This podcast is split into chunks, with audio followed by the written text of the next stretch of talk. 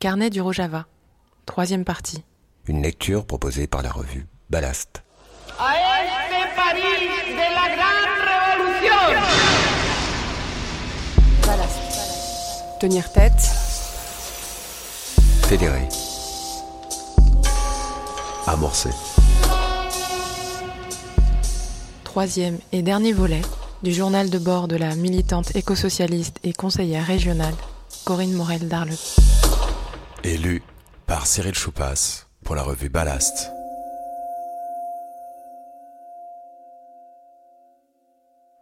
Nous avons décidé de ne pas franchir l'Euphrate pour des raisons de sécurité. J'envisageais de me rendre dans la zone tampon de Sheba, située à l'ouest des cantons de Césir et Kobané, où se sont réfugiés la plupart des habitants d'Afrin depuis la prise de la ville, le 18 mars 2018, par l'armée turque et ses alliés, dans le cadre de l'opération Rameau d'Olivier. Mais la présence du régime syrien et la proximité avec l'occupation turque ont finalement eu raison de cette étape jugée trop, trop risquée. C'est donc à Kobané que je rencontre les familles de réfugiés. La solidarité qui s'exerce ici, dans une ville qui se relève elle-même à peine des combats, est remarquable. Mes hôtes tiennent tout d'abord à me faire visiter un hangar. On se gare sur un parking poussiéreux, les murs sont encore grêlés des impacts de tirs. À l'intérieur, une petite dizaine de bénévoles s'affairent. Le lieu est rempli de tas de couvertures, de matelas, de brouettes, de seaux et de chaises empilées qui sont destinés aux réfugiés. Ceux-ci ont tout perdu lorsqu'ils ont dû fuir précipitamment la ville après plus de 50 jours de siège. Aïssé a quitté la ville lorsqu'une bombe a tué quatre de ses amis. Je voulais aller les chercher. Quand je suis arrivée, j'ai vu des têtes, des tripes, des pieds. Je portais cette robe.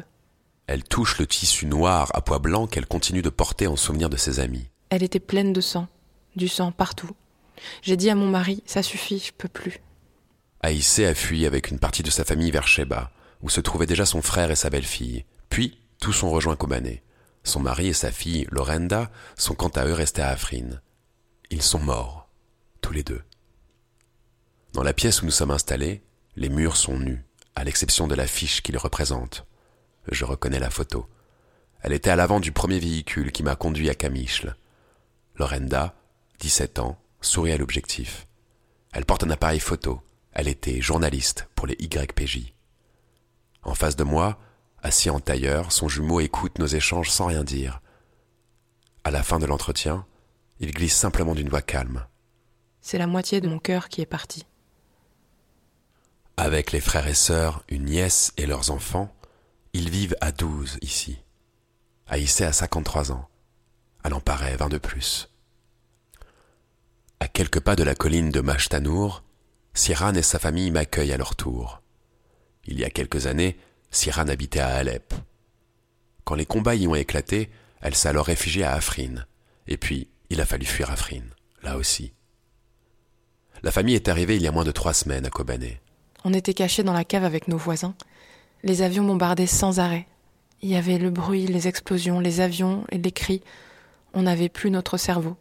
Ils bombardaient sans arrêt. Elle répète ces phrases avec colère. On a résisté et finalement on a dû partir. Comme des chiens, on est sortis. Son index frappe le sol. Sans rien.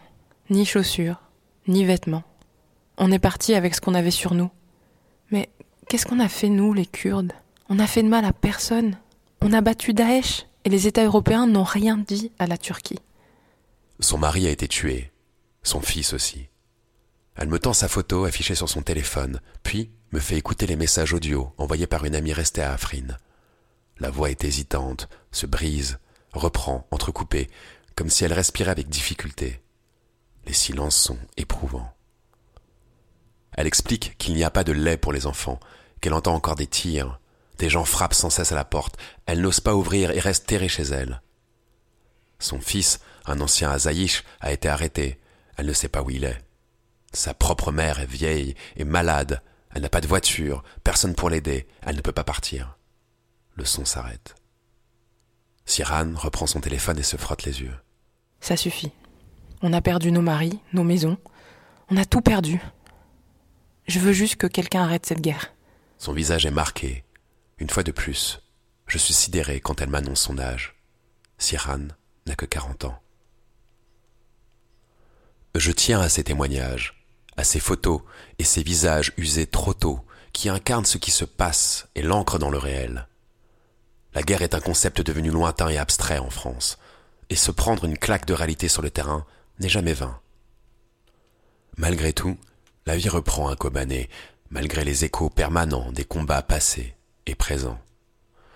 Quand nous repartons de chez Sian, quatre femmes croisées sur le chemin nous proposent un chai au soleil.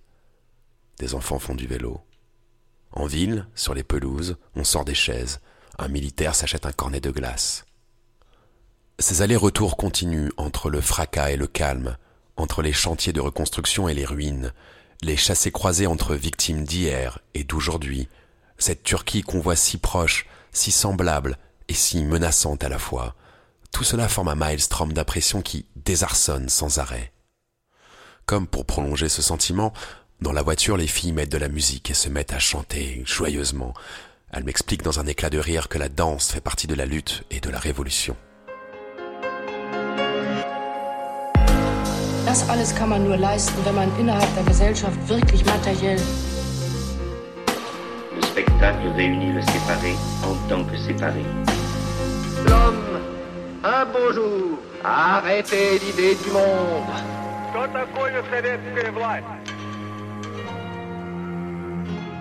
Bah, on est tous un peu déments. Ballast. Ballast.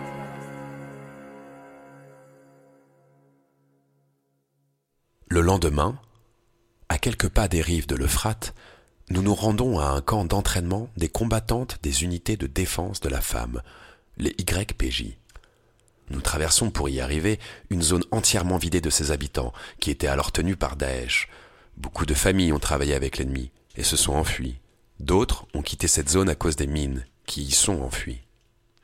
Il est prévu, me dit-on, que les familles puissent revenir prochainement dans les zones sécurisées. Mais personne pour l'heure n'y entend les détonations retentissantes des tirs des YPJ. Nous les retrouvons dans un champ. À l'arrière, une ligne de jeunes recrues apprend et répète inlassablement les mouvements de base, s'accroupit, se redresse, se met en position et mime le tir en criant. Devant, trois instructrices les accueillent une par une, derrière un succès d'années de murs contre lequel elles doivent s'allonger avant de viser deux cibles au fond du champ.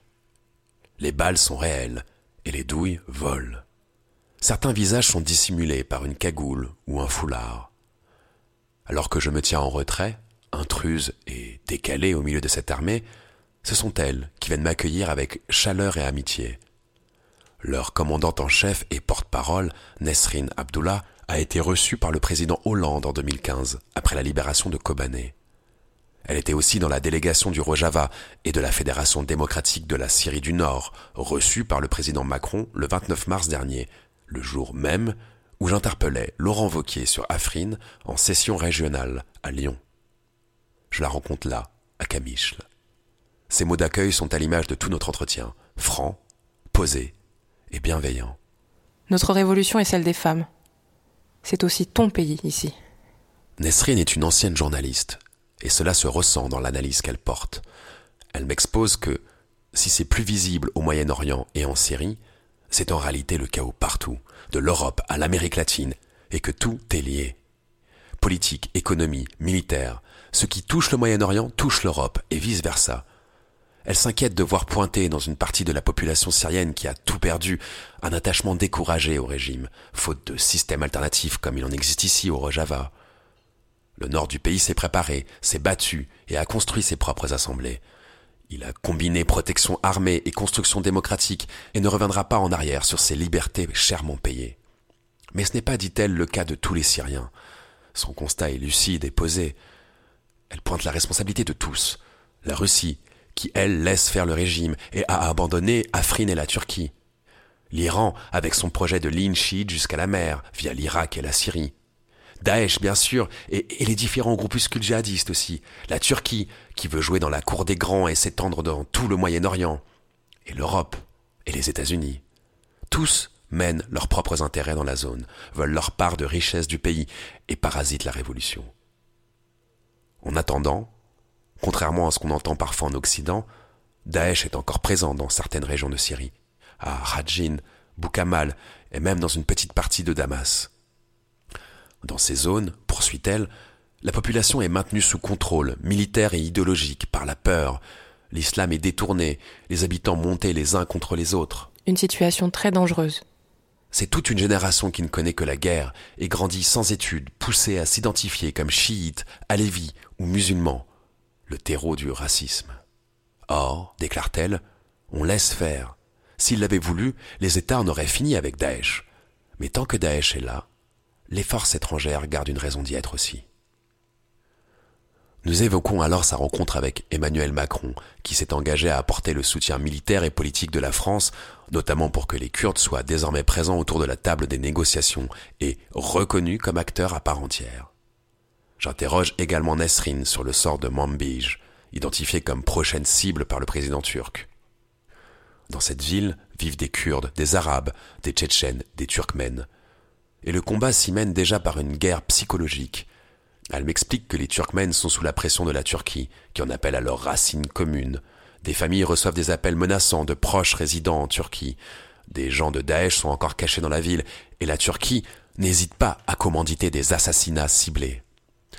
Elle redoute que ce travail de sape ne finisse par retourner la population contre la présence de la coalition, c'est-à-dire des forces françaises et états-uniennes stationnées à Manbij. Enfin, elle me précise que contrairement à ce que prétend la Turquie, il n'y a pas de YPG, YPJ là-bas. La ville dispose de ses propres forces de protection. J'aurais encore mille questions et sujets à aborder, mais, mais nous devons nous quitter. Nos échanges ont duré plus de deux heures.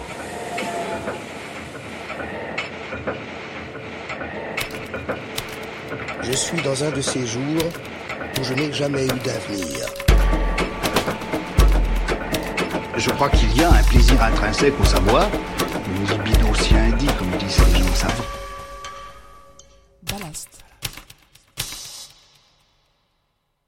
J'ai trouvé, dans les propos de la porte-parole des YPJ, la confirmation de plusieurs observations. D'abord, et c'est écrit en toutes lettres dans la brochure de présentation du Congrastar, la conviction que la paix passe par le fait de reconstruire de bonnes relations entre Syriens, qu'ils soient musulmans, chrétiens ou yézidis, arabes, turkmènes ou kurdes. Ensuite, que la protection du peuple passe par l'éducation. Dans chaque lieu collectif, au Rojava, de Djinvar à la commune internationaliste en passant par les locaux du Congrastar, on trouve une académie, des lieux d'études, une salle de formation. Enfin, Nesrine a formulé ce sur quoi j'avais du mal à poser une pensée claire depuis mon arrivée. Il y a un sentiment curieux quand on arrive au Rojava à se sentir du même camp que le pouvoir et l'armée. Ce n'est pas si souvent. Une partie de cette étrangeté tient au fait que cette armée, les YPJ et YPG, n'en est pas une, pas au sens où on l'entend habituellement. Ce ne sont pas des militaires de profession, mais des civils formés. Ce ne sont pas des forces d'attaque, mais de protection. La notion d'autodéfense est essentielle dans le projet du Rojava. Depuis le massacre des Yézidis au Sinjar en 2014, chacun sait la nécessité de pouvoir se protéger sans compter sur l'extérieur.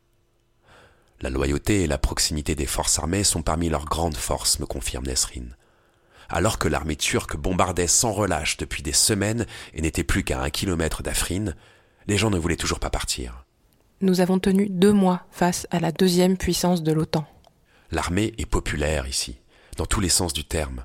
Chacune, chacun a un frère, une cousine, un voisin, des amis engagés, et c'est une des raisons pour lesquelles les habitants leur font confiance pour les protéger. Ce sont les leurs. J'ai passé la nuit chez une des dirigeantes du Congrastar et son compagnon, poète. Nous avons beaucoup discuté dans leur petit jardin où trône un magnifique néflier, ils sont cependant restés très discrets sur leur vie privée, et c'est Nepulda qui me confiera que leur fille a été tuée par Daesh dans un attentat kamikaze, il y a deux ans. J'ai dormi dans sa chambre, décorée de diplômes universitaires et de photos d'anniversaire. Elle avait 22 ans et attendait son premier enfant. Il me reste deux rencontres importantes à effectuer avant de repartir demain. Tout d'abord, Ilham Ahmed, la coprésidente du Conseil démocratique syrien. Le CDS est une formation kurdo-arabe opposée au régime de Bachar el-Assad dont est membre le PYD. Branche politique des forces démocratiques syriennes alliées à la coalition contre Daesh, le CDS travaille pour toute la Syrie et est implanté au-delà du Rojava, à Alep par exemple. Ilham m'accueille en soulignant que ma venue en tant qu'élue européenne, la première à venir au Rojava, semble-t-il, donne du courage et montre qu'on est sur la bonne voie. Ici, on pense le temps long. La Syrie est en crise depuis sept ans, entre le projet chiite de l'Iran, celui turco-musulman de la Turquie, celui du régime syrien. Et enfin, le nôtre. Réunir toutes les cultures, ethnies et religions. Elle n'évite aucun sujet. La Russie, qui, selon elle, est en train de dire clairement qu'elle est contre leur projet et soutient le régime. L'Europe, après avoir fait remarquer en souriant. Sur les femmes, on l'a dépassé. Et ajoute. Personne ne soutient Afrin contre la Turquie, qui est en train d'y installer les islamistes de la Ghouta. Emmanuel Macron est le seul à être intervenu, mais, pour l'instant, ce sont des paroles. On ne comprend pas quelle est la position de l'Europe sur la Syrie et le Rojava.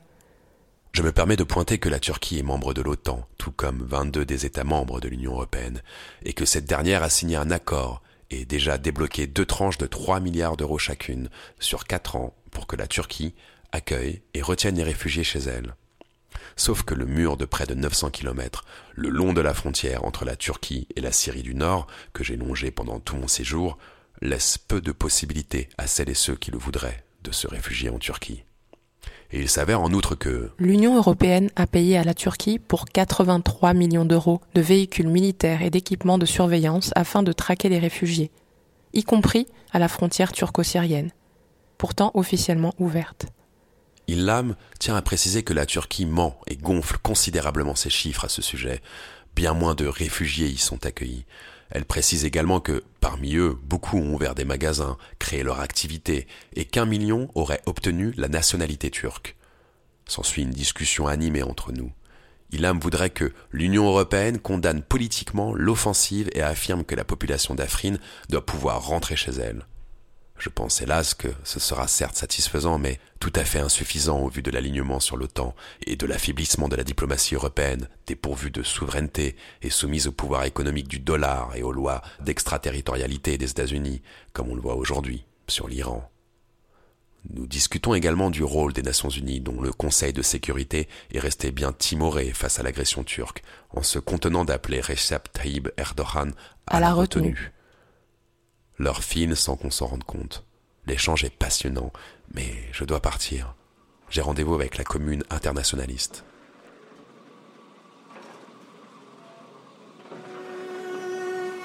If we do not ascend to those levels, if we tell the American public that we are more willing to invest and bail out big banks than we are willing to invest in our farmers and our urban families, then I don't know what we're here doing.